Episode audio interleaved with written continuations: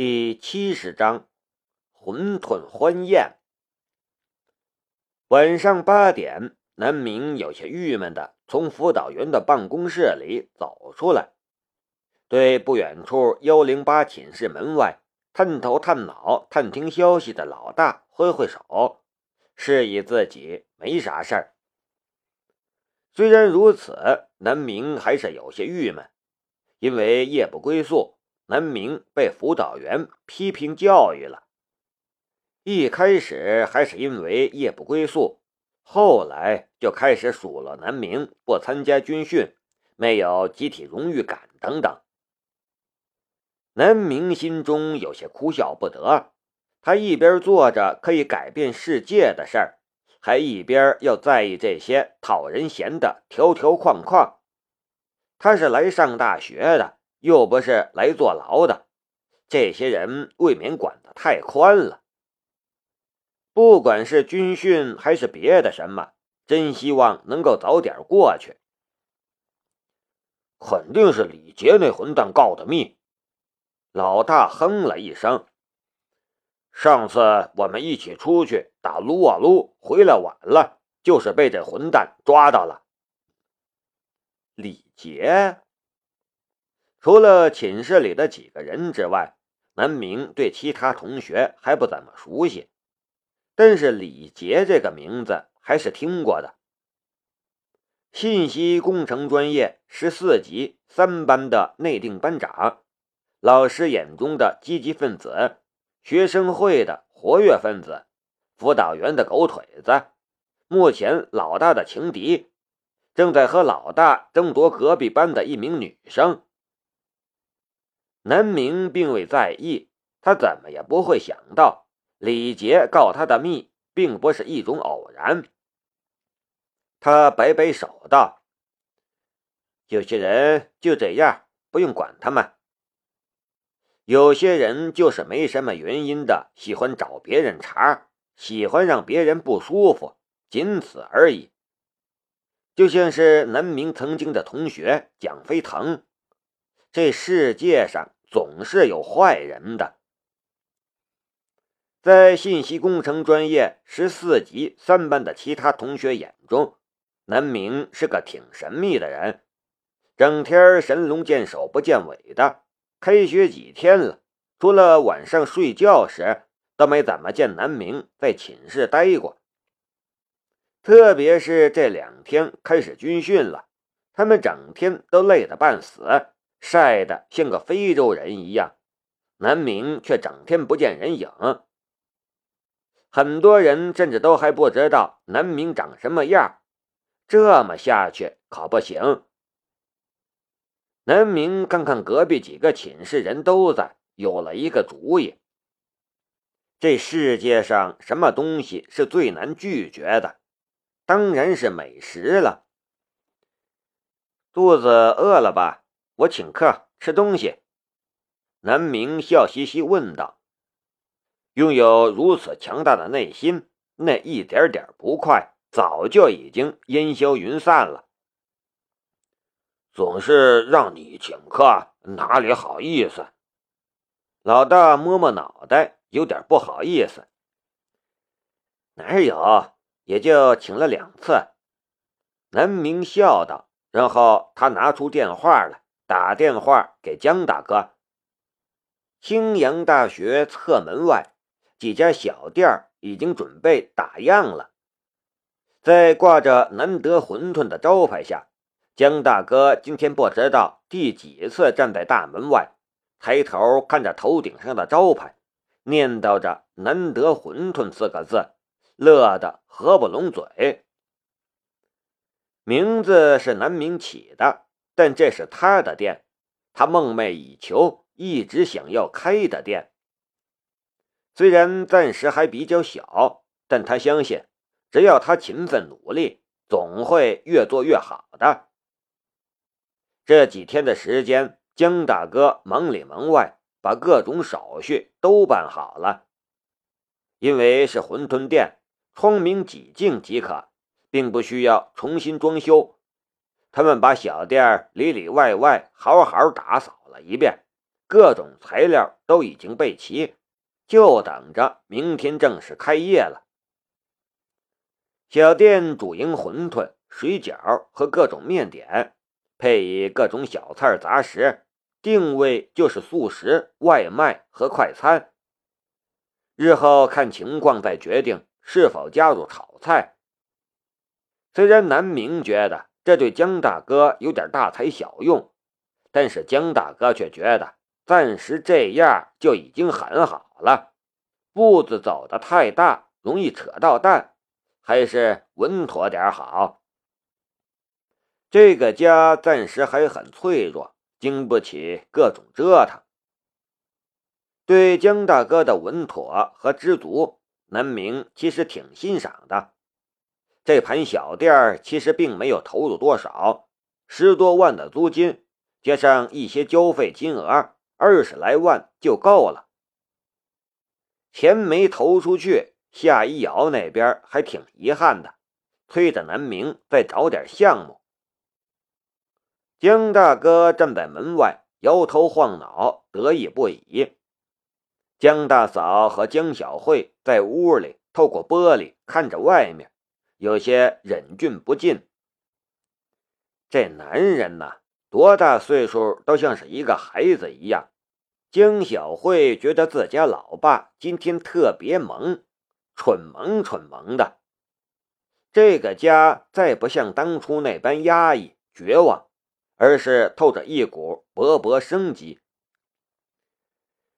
咱家有两个大恩人，彭老是一个。小明是一个，江大嫂经常念叨，江家一家都是很知恩图报的人，就想着这个月若是生意好了，有点结余，怎么也要买点礼物给人家。就在此时，江大哥的手机响了，他接起来，声音里满是笑意：“喂，小明，怎么这么晚打电话？”肚子饿了，五十个，嚯，这可是大生意！放心吧，材料管够，交给我吧。江大哥挂了电话，大步走进小店里，对老婆孩子道：“他娘，准备干活了。小明订了五十份馄饨，要请客。五十份，这可咋送啊？”江大嫂愣住了。是啊，江大哥也有些为难了。不过今天是小明请客，怎么也要办好了才行啊。他在门口一站，目光扫在了门外的三轮车上，顿时有了主意。不过光靠他一个人可不成，目光在外面扫了半天。终于看到了一个熟悉的身影，铁蛋儿，有个打工的机会，来不？江大哥咧着嘴问道。这小子可是比他忙多了，附近几家店他都打过工，这会儿准是打完工赶着回去上自习呢。江叔，啥活啊？铁蛋儿立刻一个急转。停在了大门口，给你家老板送餐五十份。江大哥道：“老板。”铁蛋儿愣了一下，他整天叫人老板，但能称之为你家老板的，也就只有南明一个了。送一趟二十块钱，成不？江大哥笑道。铁蛋儿这小子。可是个小财迷，不给个价码可不成。果然，铁蛋儿的眼睛顿时亮起来。成啊！他把自行车一丢，老板干啥？发话吧！已经直接进入打工状态。众人快手快脚的忙活了起来。半小时不到，南明就接到了江大哥的电话。走吧，咱们出去。南明大手一挥，三班有二十多个男生分在了七个寝室，这会儿却在门口探头探脑呢。刚才南明就挨个通知了，说晚上请客吃宵夜。听到南明说到了，顿时一窝蜂从大楼里冲出来。南明出门一看，差点笑喷了。只见江大哥骑着三轮车，三轮车上装着的就是他们当初摆摊时的大炉子，炉子上摆了个硕大的大锅，正咕噜咕噜冒着热气。看到南明出来，江大哥连忙掀开锅盖，一股扑鼻的香气扑面而来，好香！同学们瞪大眼睛。在看到锅里翻滚着的馄饨时，顿时竖起大拇指。这样送外卖霸气！馄饨来喽！江大哥停好三轮车，拿着一个大勺子开始舀馄饨。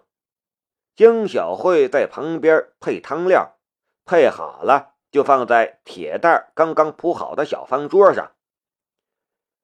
来来来，自己来端。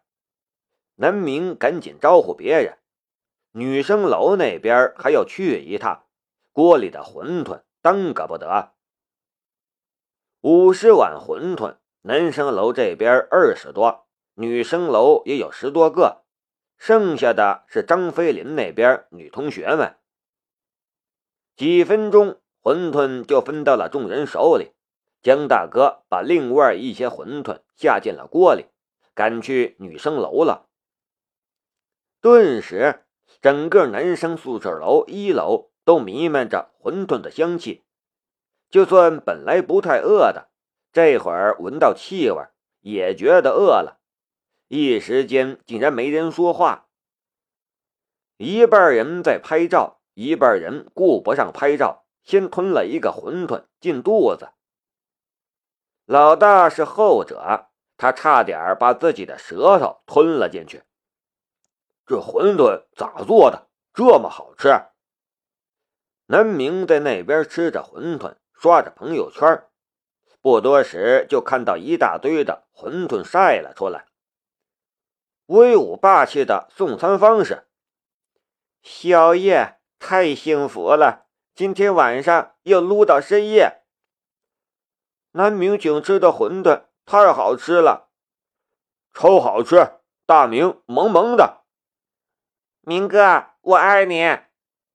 馄饨超好吃，哪里做的？为毛这么好吃？看晒的照片，女生楼那边也吃上了。又要变胖了，怎么办？不要告诉我，这么好吃的馄饨是哪里做的？再刷新一下，张飞林那边也晒出来了。修。这算爱心便当吗？晚上有好吃的啦！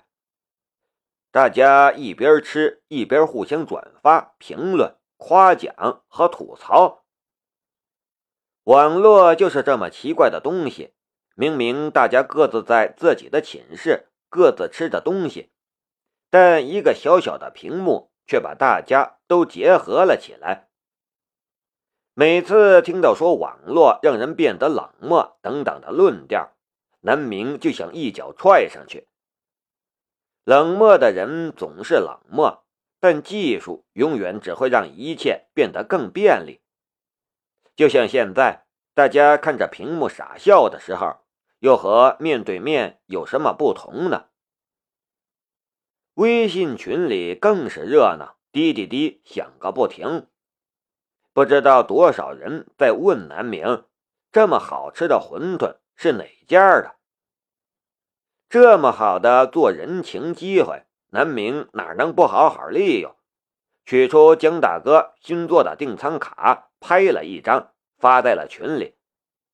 难得馄饨还没正式开业，就已经火了，香气实在是太浓郁了。就算是从一楼经过。打算上楼的学长们都情不自禁来问：“这到底是哪里的馄饨？怎么那么香？”吃完馄饨，个人把碗送到了南明这里，在南明的桌子上叠了老高。伴随而来的还有各种谢谢，还有人留下来聊一会儿。南明这人性格很好，很随和，之前的隔阂早就消失不见，很快就融入了同学圈子里。唯有其中一个人进来时，冷冷看了南明一眼，什么也没说，转身就走了。南明有些莫名其妙，看向了老大。